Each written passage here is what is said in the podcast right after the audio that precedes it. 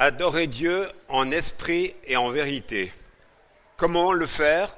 Comment le vivre? Très pratiquement. Euh, Lorsque vous êtes réveillé toutes les heures de la nuit par vos enfants qui pleurent, comment être à même durant la journée d'adorer Dieu en esprit et en vérité? Vous avez des difficultés professionnelles, vous avez une crainte de licenciement. Comment arriver à adorer Dieu en esprit et en vérité? Vous avez un certain âge, vous vieillissez, ça tourne dans votre tête, vous avez des insomnies. Comment adorer Dieu en esprit et en vérité? Je commence comme ça, en fait, parce que j'ai vraiment l'impression que cette phrase slogan, adorer Dieu en esprit et en vérité, elle fait justement slogan. Et elle fait tellement slogan qu'elle nous passe comme ça. Et en fait, que comprendre au travers de cette expression? Comment, comment le vivre au quotidien? Est-ce qu'il y a besoin d'être un moine euh, dans un lieu reculé du monde, sans connexion Internet d'information du monde, sans information de notre belle-mère, de nos enfants et autres, pour être vraiment vivre l'adoration en esprit et en vérité? Pourtant, on l'a vu euh, au travers de la méditation de la semaine dernière, et on va faire un raccord par rapport à cela, au travers de cette rencontre de Jésus avec la femme samaritaine, il y a cette expression, cette invitation à adorer Dieu en esprit, en vérité, qui est au cœur même de cette rencontre euh, avec euh, Jésus. Et avant d'examiner cette expression, j'aimerais qu'on relise simplement le, passage pour qu'on puisse vraiment comprendre, et ne serait-ce que par respect vis-à-vis euh, des personnes qui nous rejoignent ce matin et qui n'étaient pas là la semaine dernière. Donc il s'agit de l'évangile de Jean au chapitre 4 et on va lire un extrait du verset 16 au verset 26. Et c'est Jésus qui parle et qui dit, Jean 4, verset 16, Va, lui dit Jésus, appelle ton mari et reviens ici. La femme répondit, Je n'ai pas de mari. Jésus lui dit, Tu as raison de dire, Je n'ai pas de mari, car tu as eu cinq maris, et celui que tu as maintenant n'est pas ton mari, en cela, tu dis vrai. Seigneur, lui dit la femme, je vois que tu es prophète. Nos pères ont adoré sur cette montagne, vous vous dites que le lieu où il faut adorer est à Jérusalem. Jésus lui dit, Femme, crois-moi, l'heure vient où ce ne sera ni sur cette montagne, ni à Jérusalem que vous adorez le Père. Vous, vous adorez ce que vous ne connaissez pas. Nous, nous adorons ce que nous connaissons. Vient des Juifs. Mais leur vient, et c'est maintenant, où les vrais adorateurs adoreront le Père en esprit et en vérité, car tels sont les adorateurs que le Père cherche. Dieu est esprit, et il faut que ceux qui l'adorent l'adorent en esprit et en vérité. La femme lui dit, Je sais que le Messie vient, celui qu'on appelle Christ, il viendra, lui, il nous annoncera tout. Jésus lui dit, c'est moi qui te parle. Alors tout d'abord, quelques constats. Ce dialogue théologique concernant l'adoration se déroule dans un contexte concernant la vie de cette femme. Cette femme connaît, on vient de l'entendre, un certain nombre de considérations spirituelles. Par exemple, que les Samaritains adore dans un lieu et que les Juifs adorent à Jérusalem. Elle sait aussi qu'il y a un Messie qui doit venir. Ça fait partie de sa connaissance spirituelle. Jésus aussi, dans ce passage, nous donne plein de renseignements. Le salut vient des Juifs. Et là, quand il dit cela, réalisons bien que c'est finalement l'accomplissement de tout le message prophétique de l'Ancien Testament qui trouve son accomplissement dans la personne de Jésus. Et puis aussi, on voit dans ce texte que c'est un Jésus qui se dévoile. Euh, il se dévoile de quelle manière? Il dit à cette femme qu'il est le Messie, et c'est quand même pas rien hein, dans le contexte euh, général. Quand on lit euh, tous les grands prophètes de l'Ancien Testament, Ésaïe, Ézéchiel, Jérémie, le fait que Jésus dise à cette femme que lui-même est le Messie, c'est une révélation importante. D'ailleurs, il me semble que ni aux pharisiens, ni aux disciples, jusqu'à ce moment-là de l'histoire personnelle de Jésus, il y a eu cette révélation. Cette femme est la première à recevoir cette révélation 100% que Jésus lui-même est le disciple. Hein? Le Messie, pardon. J'ai dit quoi? Le, Messie, pardon. Merci, vous êtes attentif. Et puis, dernier, euh, aussi constat, et qui n'est pas le, moindre par rapport à notre thème de ce matin, adorer Dieu en esprit et en vérité, sans la réalité du Saint-Esprit, sans la réalité de la transformation euh, de la vie, il n'y a pas de relation avec Dieu. Euh, en fait, grâce au Saint-Esprit, pour prendre une image d'aujourd'hui, on a une connexion illimitée, en permanence. Cette femme, à un moment donné, elle était très préoccupée par toutes sortes de choses. Elle poche sa cruche, elle va en parler à ses amis. C'est ce qu'on a vu la dernière fois. Chose extraordinaire. Sans le Saint-Esprit, il n'y a pas de relation avec Dieu le Père. Sans vie chrétienne, tout est question d'effort. On va faire des pèlerinages, on va donner de l'argent, on va faire des récitations de prières. Mais s'il n'y a pas la vie de l'esprit, tout ça est vain.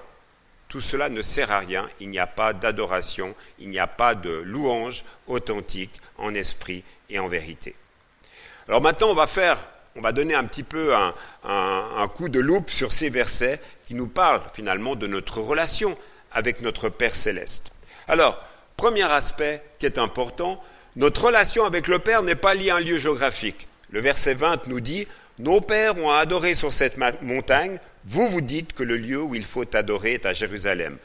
Jésus lui dit, Femme, crois-moi, l'heure vient où ce ne sera ni sur cette montagne, ni à Jérusalem que vous adorez le Père. Jésus lui explique quoi au travers de cette parole? Que finalement, l'important, c'est pas Jérusalem, L'important, c'est pas les lieux saints. L'important, c'est pas d'aller au Vatican. L'important, c'est pas d'aller faire un pèlerinage. L'important, c'est même pas l'église locale. quand je l'ai dit l'église locale, le bâtiment, pour vivre cette relation.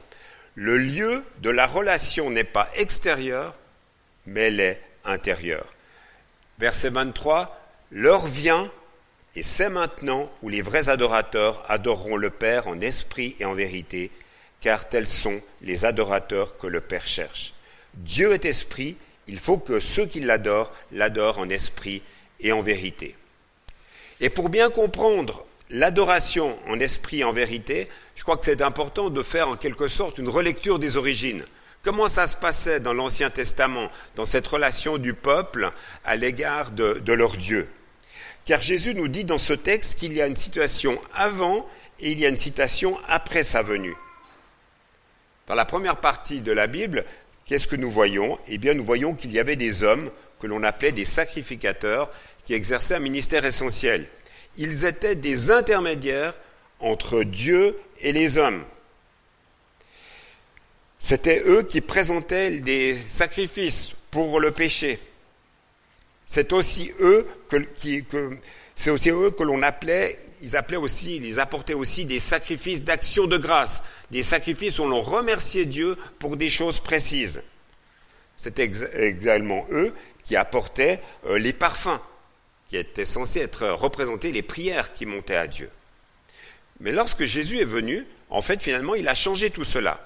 Et on a une explication euh, si vous voulez avoir d'ailleurs un éclairage de l'Ancien Testament par le Nouveau, relisez, relisez, re-relisez l'Épître aux Hébreux, épître euh, finalement très peu connue, mais qui nous donne un, un éclairage très fort de l'Ancien Testament. Dans Hébreux 9, il nous est dit la chose suivante. Jésus est entré une fois pour toutes dans le sanctuaire, et ce sanctuaire, ce n'était pas le tabernacle ou le temple, mais c'était dans le ciel. Il y est allé non avec le sang des boucs et des veaux, mais avec son propre sang. Et c'est ainsi qu'il nous a obtenu une rédemption éternelle. Donc ce que, ce que l'on appelle l'ancienne alliance n'existe plus, elle était accomplie par Jésus et il nous a rachetés une fois pour toutes. Alors, la question qu'on pourrait très rapidement glisser et se poser, c'est y a-t-il des sacrificateurs de la nouvelle alliance? Hmm. Est-ce qu'il y a des sacrificateurs de la Nouvelle Alliance? Et là, on est obligé de nouveau prendre un éclairage euh, du Nouveau Testament, et il y a un texte qui est inévitable, c'est le texte de 1 Pierre 2 qui nous dit Approchez-vous du Seigneur Jésus. 1 Pierre 2. Approchez-vous du Seigneur Jésus, approchez-vous de lui. Alors vous aussi, comme des pierres vivantes, vous servirez à construire la maison de l'Esprit Saint. Donc là, il y a une analogie, hein, la maison, les pierres pour la construction d'un édifice. Vous formerez une communauté de prêtres saints pour offrir des sacrifices selon l'Esprit de Dieu, et Dieu les acceptera à cause de Jésus-Christ. Donc vous voyez, là, Pierre utilise une sorte d'analogie, d'explication. Les pierres, ce sont les personnes. Les pierres mises ensemble, ça forme un temple spirituel. Et c'est ce temple spirituel, en quelque sorte, qui sont les nouveaux prêtres, les nouveaux sacrificateurs qui s'adressent à Dieu. Alors on se dit, mais comment comprendre, pour aller plus loin, un tel texte? Et on continue par un éclairage d'autres textes du Nouveau Testament, et on revient à l'Épître aux Hébreux, Hébreux 13, verset 15, par Jésus, offrons sans cesse à Dieu un sacrifice de louange, c'est-à-dire des chants qui le reconnaissent comme Seigneur. Ça, c'est un verset en général que les, musiciens, euh, ceux qui, amènent l'adoration, la louange dans les églises aiment bien. Mais, en fait, ce verset ne s'arrête pas là. Il y, a, il y a le manteau rouge dans la suite. N'oubliez pas de faire le bien et de partager ce que vous avez. Voilà les sacrifices qui plaisent à Dieu. Dans ce passage, on lit quand même quelque chose d'assez étonnant. Pour moi, c'était quand même une redécouverte, la deuxième partie. Le sacrifice de louange, ce n'est pas que des chants ou des prières, mais c'est aussi notre engagement contre la pauvreté. Mais toujours est-il que le chrétien rempli de l'esprit est invité à se mettre en relation avec son Père céleste et avec son Créateur. Et il le fait par la louange, par la prière et par sa compassion vis-à-vis des plus pauvres.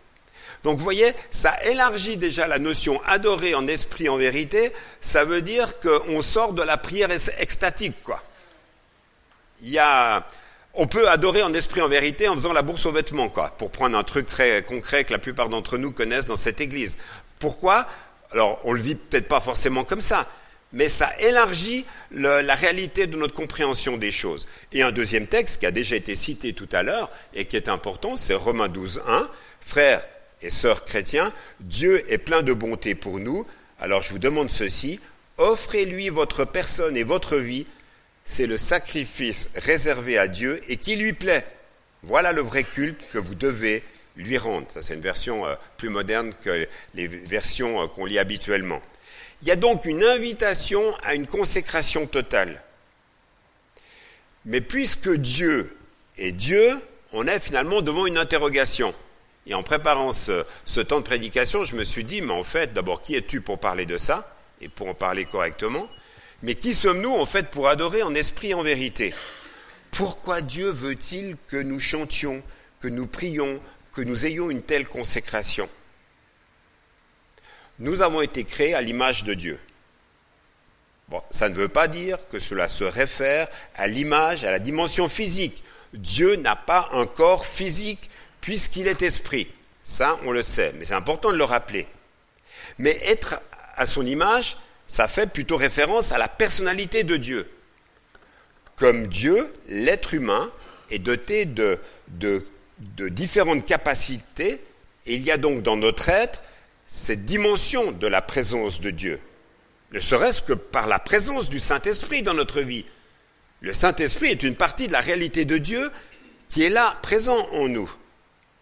Alors je pense que lorsque nous chantons Dieu ou que nous l'adorons, cela fait plaisir à Dieu. Je ne sais pas si vous avez réalisé cela. On peut être étonné de dire que ce que l'on dit par la prière, par le chant, cela fait plaisir à Dieu. Et pourtant, là tout à l'heure, quand on a lu ce, verset, il est question, c'est le sacrifice réservé à Dieu et qui lui plaît. Il y a une notion de, plaisir qui est là, qui est présent lorsque l'on s'adresse à Dieu. Cela veut donc dire que nous avons été créés, que nous avons été conçus pour le plaisir de Dieu. Alors, encore une fois, on ne le perçoit pas toujours de cette manière-là. Et pourtant, cela, c'est une invitation, c'est une piste finalement du pourquoi nous avons été créés ici-bas. Mais est-ce que cela nous explique finalement complètement ce qu'est l'adoration? Et on va continuer notre réflexion pour aller un peu plus loin. Parce que qu'est-ce que l'adoration finalement? Est-ce que c'est ça? Est-ce que c'est le recueillement? Est-ce que c'est le fait de faire de la musique? Est-ce que c'est ça l'adoration, la louange? La première pensée qui m'est venue à l'esprit et qui a déjà été exprimée au travers des prières de certains chants de ce matin et qui est important, c'est que la première chose, c'est que l'adoration est un acte d'amour. Jésus nous, nous rappelle dans Matthieu 22 quel est le plus grand commandement. Il nous dit, le plus grand commandement de la loi, tu aimeras le Seigneur ton Dieu de tout ton cœur, de toute ton âme et de toute ton intelligence. Donc, il y a une véritable adoration qui est présente. Donc, l'adoration, eh bien, est ma réponse à l'amour de Dieu. L'adoration, c'est juste ma façon de, de, réagir. Je réponds à Dieu parce qu'il m'aime. C'est ça l'adoration. Et remarquez ce qu'on a lu tout à l'heure concernant Romains 12, 1. Puisque Dieu a ainsi manifesté sa bonté pour nous, je vous exhorte à vous offrir vous-même en sacrifice vivant.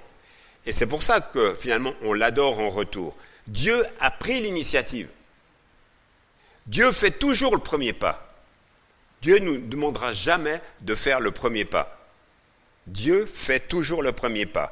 Il a fait le premier pas lorsqu'il t'a créé, mon frère et ma sœur. Il a fait le premier pas lorsqu'il nous a sauvés en Jésus-Christ. Il a fait le premier pas lorsqu'il nous a pardonnés il a fait le premier pas en nous bénissant et il nous bénit encore chaque jour. Il nous fait, il fait le premier pas lorsqu'il nous protège de toutes sortes de choses, même des choses dont on ignore totalement la réalité et l'existence. Et alors, à cause de tout cela, on a à cœur de l'adorer dans notre vie personnelle, dans notre vie spirituelle personnelle. On a à cœur de l'adorer avec des frères et sœurs et on a à cœur de l'adorer en venant à l'église. Et ça veut dire quoi cela? Eh bien, ça veut dire que quand on vient à l'église, on vient d'une manière intentionnelle, d'abord parce qu'on a mis son réveil, c'est le dimanche matin, mais on vient de manière intentionnelle parce qu'on a envie de rencontrer des autres. Et on vient de manière intentionnelle parce qu'on a vécu des choses avec Dieu durant la semaine et qu'on a envie de lui dire un grand merci avec nos frères et sœurs. Et c'est pour cela que, à l'image, alors je reprends l'image de l'Ancien Testament, vous imaginez le peuple de Dieu qui arrive avec son agneau, qui va offrir en sacrifice, il vient au temple, au tabernacle, là il y a le sacrificateur, le prêtre qui l'attend, pourquoi vous voulez euh, donner euh, cet, animal euh, pour l'offrir en sacrifice? Eh bien parce que j'ai vécu ceci ou cela durant la semaine et j'aimerais l'offrir en signe de reconnaissance à l'égard de Dieu. Regardez par exemple quand Jésus est amené au temple par ses parents, ses parents arrivent avec un sacrifice, quelque chose qui est offert au moment de la présentation. Et en fait, notre attitude de cœur et d'esprit, en venant à l'église, en fait, ça devrait être ça. Nous devrions venir avec des cœurs préparés, pas seulement des corps préparés, euh, habillés et parfumés, mais avec des cœurs préparés, avec un esprit préparé, prêt à rencontrer le, Seigneur. Voilà pourquoi, finalement, il y a une invitation à offrir. Et puis l'adoration, c'est bien sûr rendre un hommage à Dieu. Il nous donne et nous lui rendons, ça a déjà été rappelé, et chaque fois que vous rendez à Dieu et chaque fois que vous vous offrez quelque chose à Dieu, ça s'appelle l'adoration et ça fait plaisir à Dieu. Ça lui apporte de la joie en quelque sorte. Faisons ce parallèle. Lorsque vos enfants vous sont reconnaissants en tant que parents, vous avez du plaisir au fond de cœur d'entendre un merci. Lorsque nous sommes reconnaissants à notre Père céleste, ça lui fait plaisir. Et c'est important à, à, se rappeler. Et la question qui se pose maintenant, lorsque lorsqu'il est dit offrez, offrir, finalement, qu'est-ce que j'offre? Que voulez-vous donner à un Dieu qui a tout? Je reviens à ce que je disais tout à l'heure, car quand même, c'est lui qui a créé la terre, il vous a fait, il a créé l'univers. Que lui donnez-vous? Et on revient à la question de départ, eh bien tout simplement, vous lui donnez votre amour, ce sentiment qui est là, qui est présent en vous, que vous connaissez, que vous identifiez, vous lui donnez votre amour. Lorsque vous repentez d'un péché, vous le reconnaissez et que vous vous adressez à Dieu, eh bien, vous lui donnez votre reconnaissance en tant que tel parce que vous savez qu'il va vous pardonner. Vous lui donnez votre amour, votre reconnaissance pour ce qu'il est dans la réalité du pardon. En étant authentique, car adorer en esprit et en vérité, il y a le mot vérité, il n'y a pas seulement le mot esprit, dans le mot vérité, il y a l'authenticité de la réalité de notre cœur. Et Jésus met l'accent à l'égard de cette femme qui vivait, ne l'oublions pas, dans une réalité d'adultère. Il lui dit, mais il faut que tu sois authentique pour t'adresser au Dieu créateur. Il y a toujours cet appel, en fait, à la conversion du cœur, au changement du cœur. une invitation à la transformation. Et cette précision dans la manière de l'aimer, en fait, finalement, on le trouve dans les, dans les, dans, les différents évangiles. Dans Marc 12, par exemple, il est dit, tu aimeras le Seigneur ton Dieu de tout ton cœur, de toute ton âme, de toute ta pensée, de toute ta force. C'est un verset en, finalement qui devrait nous faire réfléchir. Pourquoi Parce que j'aimerais attirer votre attention sur le fait que Dieu veut que je l'aime de trois façons. Premièrement, pour ceux qui sont très cérébrales parmi nous, Dieu veut que tu l'aimes intellectuellement, parce qu'il est dit, tu l'aimeras de toute ta pensée. D'habitude, on ne voit pas l'adoration sous cet angle-là, mais ça en fait partie. Lorsqu'on reçoit un texte, vous l'avez reçu avec quoi? Avec vos yeux, avec votre intelligence. Donc, quand vous le dites, comme euh, tout à l'heure il y a un des qui a été lu, vous le dites avec votre intelligence. Vous dites votre amour à Dieu avec votre intelligence. Il y a une réflexion, il y a un acte d'amour qui s'est transformé en parole sortie de votre bouche. Important. Deuxièmement, Dieu vous l'aimiez passionnément. Il dit, vous devez l'aimer, vous devez l'adorer de tout votre, de tout ton cœur, de toute ton âme. La passion, pas seulement la passion amoureuse, mais la passion à l'égard de Dieu doit être là, doit être présente dans nos vies, de l'enthousiasme à l'égard de Dieu parce qu'il en est digne. Et troisièmement, il est dit, je veux que tu m'aimes pratiquement, aime-moi de toute ta force, avec tes capacités. C'est important.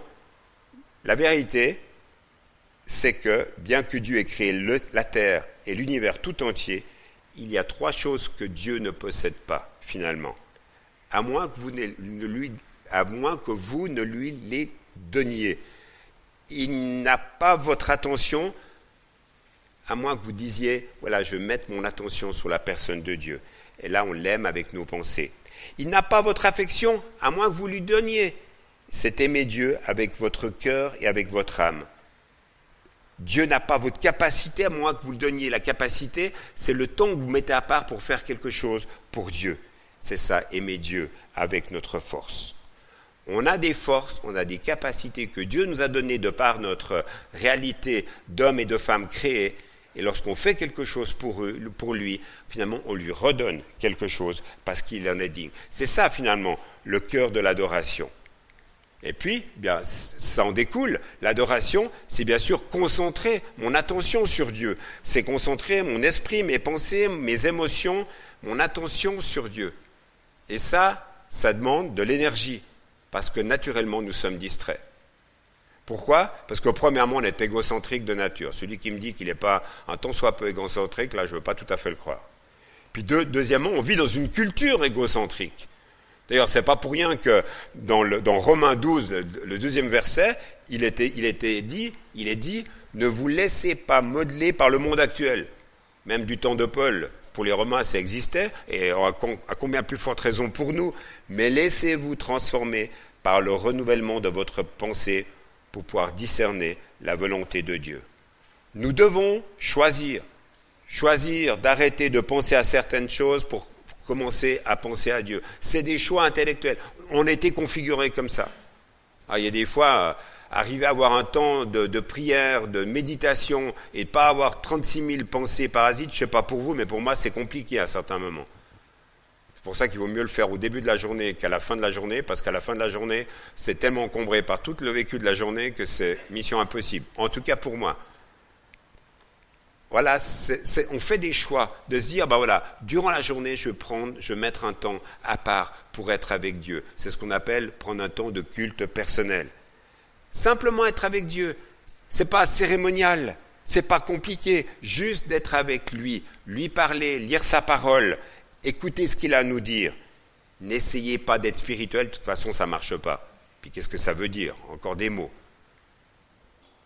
Et plus on, vit cela dans le temps, dans la durée, et Dieu s'occupe de nous.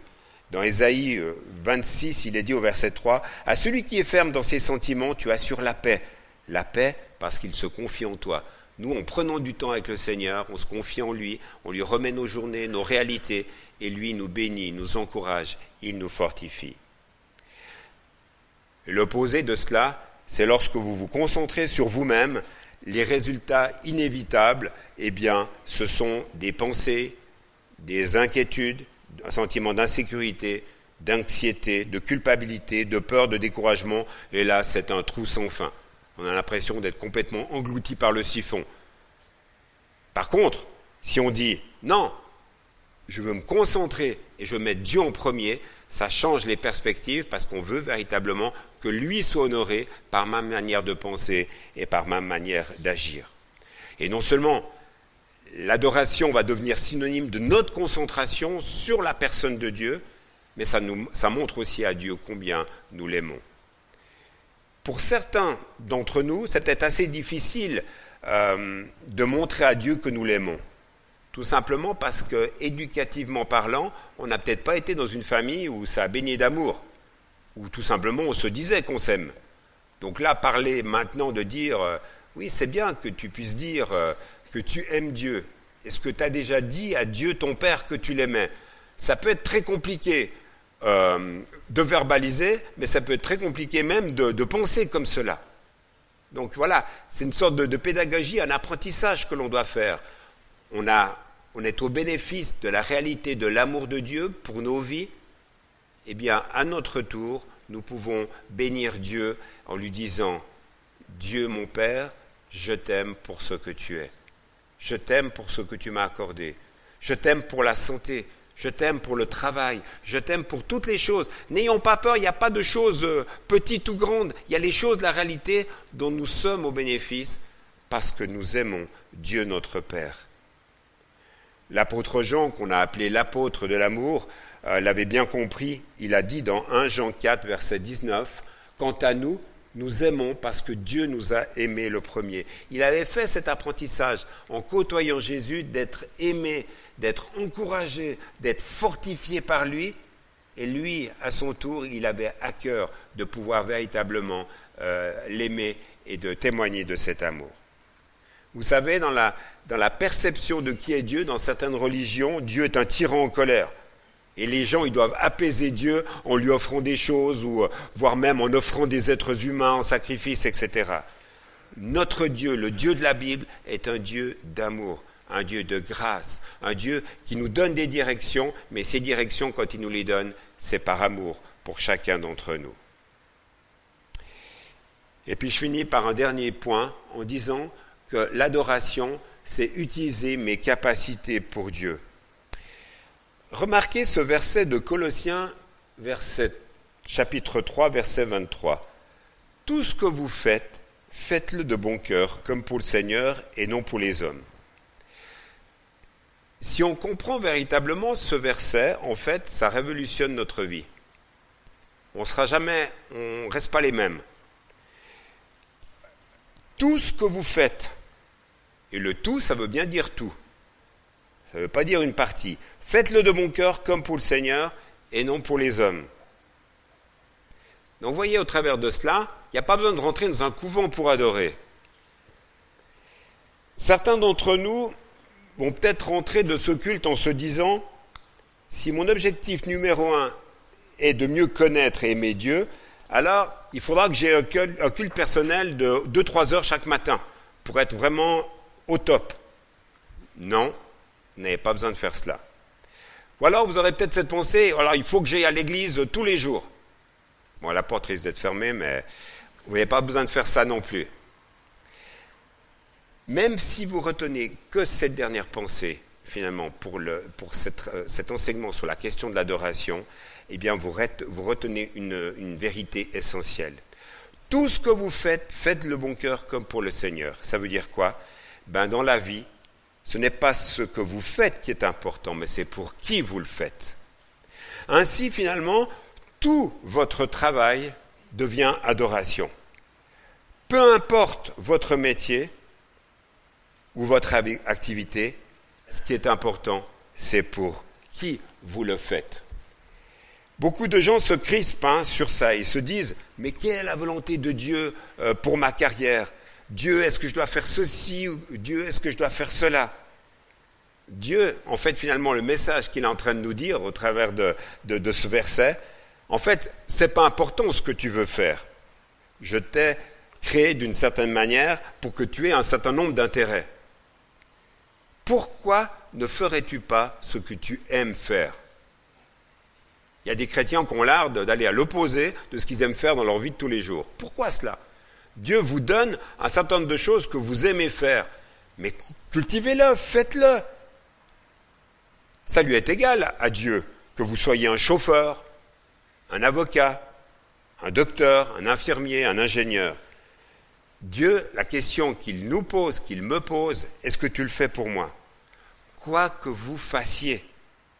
Et donc, si vous êtes bon en réparation, ben vous dites, Dieu, je voudrais réparer des choses comme si je les réparais pour toi. Si vous êtes bon en cuisine, ben, cuisinez pour que Dieu soit honoré. Si vous êtes bon en classement, en organisation, au secrétariat, bien, Dieu, je veux classer les choses, je veux les faire pour toi. Etc., etc. Ça se décline dans toutes les choses. Et en fait, finalement, ça transforme quoi? La notion de l'adoration. C'est pas seulement le dimanche matin entre 10h et 11h moins le quart, parce qu'après il y a la prédication, c'est autre chose. Mais c'est 24 heures sur 24 que l'adoration doit être présente dans notre vie. Pas juste à l'église, Dieu ne veut pas que l'adoration, ça soit juste le moment spécial euh, qu'on a concocté le dimanche matin, présidé par quelqu'un avec des chants, mais il veut que toute notre vie, que notre vie de travail, notre vie d'étude, soit une adoration qui va honorer euh, Dieu. Et la plus grande erreur que l'on puisse faire dans notre vie, c'est de manquer cet objectif principal. Comme je l'ai souvent partagé ici-bas, pour moi, pendant des années et des années, en fait, mon objectif, ma pensée, c'était le sport. Et d'ailleurs, quand on dit les choses comme ça, ça ne voulait pas dire que je ne croyais pas en Dieu. Hein. Je croyais en Dieu, mais toutes mes pensées, mon temps libre, c'était le sport.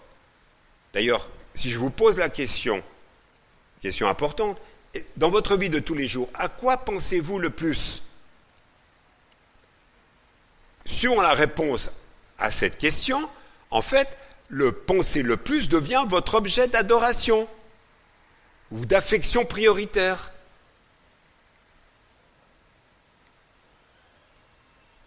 Il faut remettre les choses en perspective et lorsque nos pensées s'égarent, il faut les ramener dans une concentration à l'égard du, Seigneur. On peut avoir des passions, hein, bien sûr, mais le tout c'est comment est-ce qu'on les remet en perspective par rapport à notre relation avec Dieu.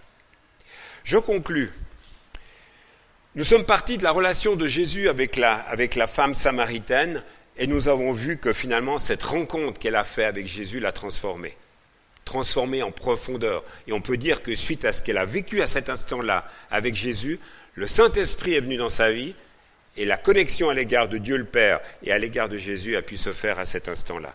Et elle a compris ce qui était l'essentiel. La deuxième pensée de cette conclusion, c'est de dire qu'en adorant Dieu en esprit, en vérité, eh nous sommes en relation constante avec celui qui nous a créés et qui nous aime. Et c'est là finalement notre essentiel. Dieu est esprit. Il n'est pas un être limité à un seul endroit, il est présent partout. Et il peut être adoré à n'importe quel moment et à n'importe quel endroit. Même au travers de tes études, même au travers de ton travail, même au travers de ta présence auprès de tes enfants, tu es un moyen, c'est un moyen d'adoration à l'égard, à l'égard de Dieu. Je donne ces trois exemples-là parce qu'être maman, être papa au foyer est un super ministère tellement important. Mais quand on le fait, on peut le faire comme un moyen d'adoration à l'égard de Dieu. Parce qu'en fait, finalement, et vous l'avez compris, et ça se résume en une phrase, c'est finalement notre attitude de cœur qui compte notre attitude de cœur qui compte. Et je finis, sans l'aide du Saint-Esprit, cette femme n'aurait rien compris. Sans l'aide du Saint-Esprit, on ne peut pas comprendre l'enseignement de Jésus. C'est vide et creux, c'est fait que de devoirs et de lois légales, alors que la vie, c'est autre chose. Quand on a le Saint-Esprit, quand on cultive la présence du Saint-Esprit, eh bien le Saint-Esprit nous invite à considérer l'enseignement de Jésus, à le vivre. Et n'oublions pas qu'aujourd'hui Jésus est assis à la droite du Père et qu'il intercède pour chacun d'entre nous. Le Saint-Esprit souligne l'enseignement de Dieu dans nos cœurs et dans nos vies et il nous aide au quotidien. Et c'est ce qui fait qu'ainsi, chacune de nos journées peuvent être euh, des temps et des moments d'adoration incroyables parce que nous aimons notre Seigneur.